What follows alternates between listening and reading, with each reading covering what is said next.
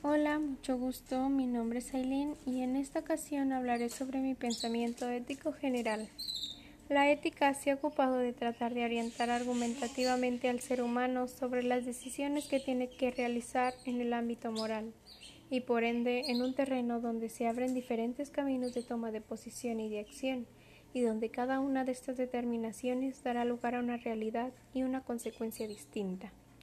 La ética, por tanto, es un saber que requiere de conocimiento, pero también de entrenamiento para ser capaces de dar con la mejor, la más óptima o la más justa respuesta, y su importancia en la formación humanística y del conocimiento histórico es de suma relevancia, porque a través de las diferentes respuestas filosóficas que se han ido dando sobre los conflictos morales y su ámbito, se ha ido acomodando y construyendo nuestra realidad cultural, social, política, económica, etc.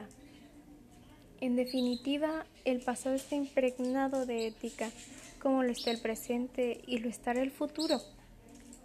Y la certeza no es tal certeza, puesto que no solamente hay déficit de certezas metafísicas, sino también de cualquier clase, incluso biológicas, científicas o materiales, lo que nos deja sin poder determinar el fin último de la vida humana.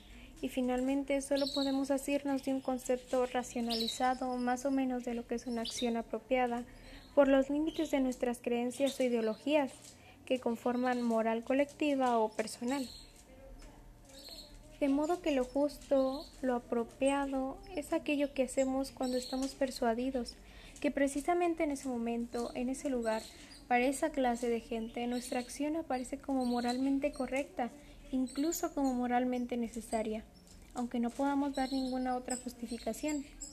Así, lo justo aparece como éticamente apropiado en un momento dado para una gente dada y en algún lugar dado.